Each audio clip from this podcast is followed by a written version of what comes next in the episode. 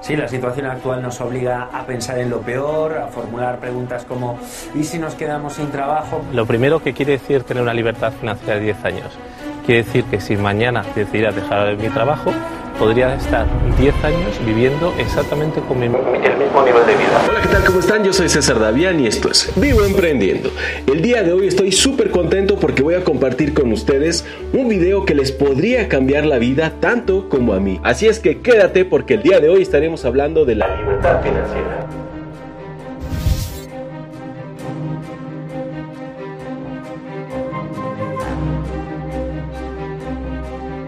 Yo sé que el término de libertad financiera cada vez más se ha diluido y también cada vez más tiene menos impacto sobre nosotros de tanto que lo hemos escuchado. Por eso, como ustedes lo habrán visto en el título de este video, hoy no solamente hablaremos de la libertad financiera, sino de un tema mucho más importante que este, y me refiero a la libertad de trabajo. Pero para que esto quede claro, ¿y por qué es que yo te estoy diciendo que busquemos la libertad de trabajo más que la libertad financiera? Porque pensar en libertad financiera es pensar casi siempre en cifras muy grandes. El cerebro no logra comprender qué es lo que le estamos tratando de decir cuando le decimos que queremos libertad financiera. Y para que esto quede perfectamente claro, les voy a platicar la fábula de un pescador. Esta fábula del pescador no la inventé yo, la han utilizado muchos autores y conferencistas. Yo la escuché directamente de un conferencista y no podía quedarme atrás, así es que quiero compartírselas porque creo que va perfectamente bien para este tema. Resulta que un extranjero que tenía un puesto muy alto gerencial decidió pasar unas vacacioncitas aquí en México en una playa que tenía poco desarrollo turístico. Así es que se le estaba pasando bomba, súper tranquilo, y en una mañana decidió ir al muelle y vio a un pescador. Ese pescador ya lo había estado viendo en días anteriores y siempre llegaba con unos cuantos pescaditos. Así es que ese día, por curiosidad, decidió abordarlo una vez que lo tuvo cerca y le preguntó, oiga, ¿usted a qué se dedica? Y le dijo el pescador, pues yo pesco.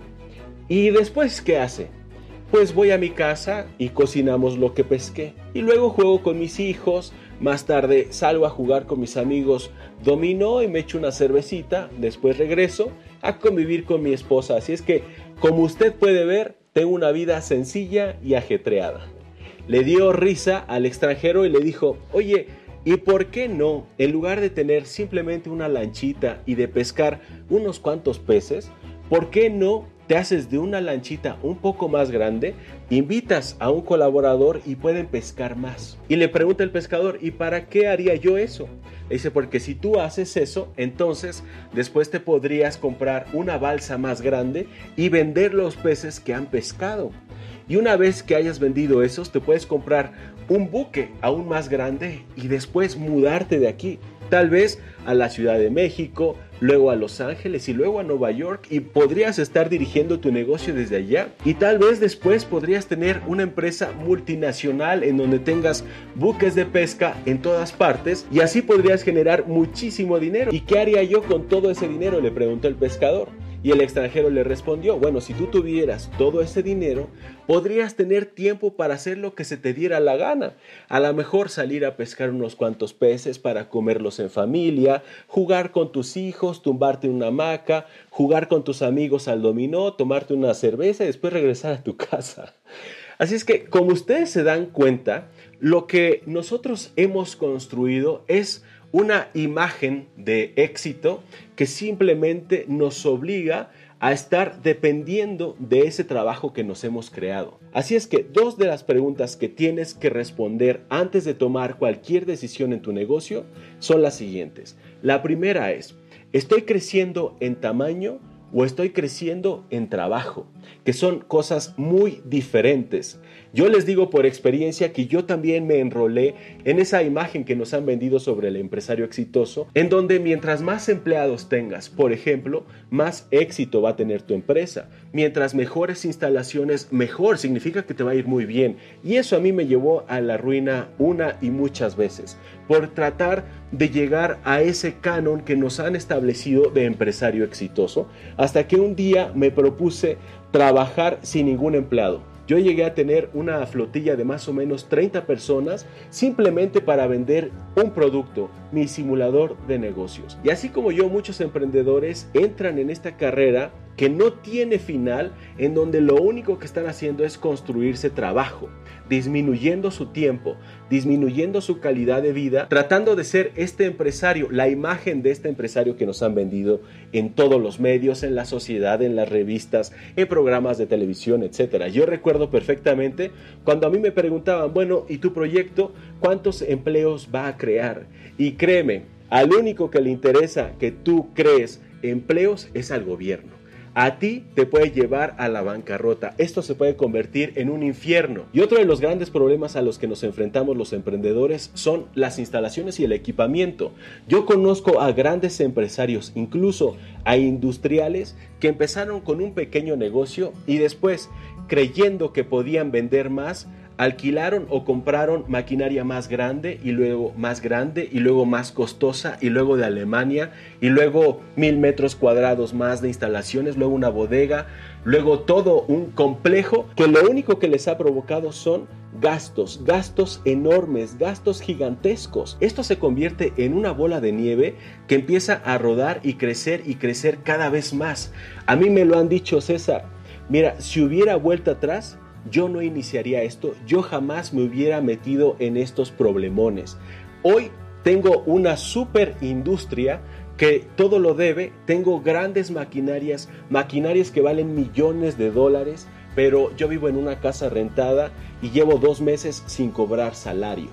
Y esto es muy diferente a ser empresario pobre con empresa rica, porque aquí la empresa es pobre y el empresario también lo es. No se trata de llegar a consumirnos, porque disminuye nuestra calidad, tenemos estrés, nos enfermamos. También conozco a grandes empresarios que por todo este estrés han desarrollado enfermedades gravísimas, se los aseguro. Entonces, ¿de qué se trata todo esto del mundo de los negocios? De crecer o de aparentar ante los demás un crecimiento profesional, un crecimiento empresarial, o se trata de obtener la calidad de vida que nosotros merecemos, nuestros clientes y nuestros proveedores también merecen. Creo que de eso se trata. Lo que tenemos que hacer hoy es encontrar esa libertad. Lo podemos conseguir ahora mismo, te lo aseguro. No necesitas ser ese millonario que ha reunido toda esa cantidad de dinero para ganarse el tiempo de disfrutar la vida. Lo puedes hacer desde ahora. Lo que tienes que hacer como paso número uno es liberarte del ego. El ego no te va a llevar a ninguna parte. No necesitas que la gente te aplauda por ser el gran empresario con decenas o centenas de empleados a su cargo. Eso no lo necesitas. Lo único que vas a tener ahí son problemas. Escúchame bien. Podemos crear negocios sin tener empleados. Podemos crear negocios sin ser fabricantes. Podemos delegar esta tarea de la fabricación a fábricas. No necesitamos nosotros meternos en esos problemones. Apple y muchas otras marcas importantes como Samsung no fabrican nada. Ellos diseñan, ellos producen, ellos desarrollan el marketing para sus marcas, construyen marcas. Entonces, la primera pregunta es, ¿estoy creciendo en tamaño o estoy creciendo en gastos? Y la segunda es, ¿estoy creciendo en ingresos o estoy creciendo en problemas? Si estás creciendo en tiempo y en ingresos, entonces estás construyendo la calidad de vida que te mereces y que puedes disfrutar a partir de hoy. Si mañana quieres ser millonario, tienes que actuar hoy como si lo fueras. Para eso tenemos que aprender a construir negocios que funcionen sin nosotros. En lugar de tener empleados, ten colaboradores. En lugar de tener socios, ten aliados. Te voy a compartir una pregunta que hace Timothy Ferris y me gustaría que la respuesta la dejaras acá abajo en los comentarios. Ya saben que yo siempre leo todos sus comentarios y para muestra el corazoncito que les dejo en cada uno de ellos. La pregunta es la siguiente. Imaginémonos que te dio un infarto. Vamos a tocar madera para que eso no suceda. Y después de ese infarto vas al médico y el médico te dice, tienes que reducir tus horas de trabajo radicalmente. Solo puedes trabajar cuatro horas a la semana. Si trabajas más de cuatro horas, te mueres. Y tienes que decidir ¿Cuáles serían esas actividades que tú realizarías para generar ingresos? Hay una frase que me encanta que dice así, si tú trabajas 8 horas al día y te esfuerzas y das lo mejor de ti, te podrán ascender a director y después estarás trabajando 12 horas cada día. Les voy a recomendar una película que estoy seguro que muchos de ustedes ya la vieron. Si ya la vieron, díganme acá abajo qué les pareció. Y si no la has visto, tienes que verla porque es garantía startupera y en español se tituló El precio del mañana.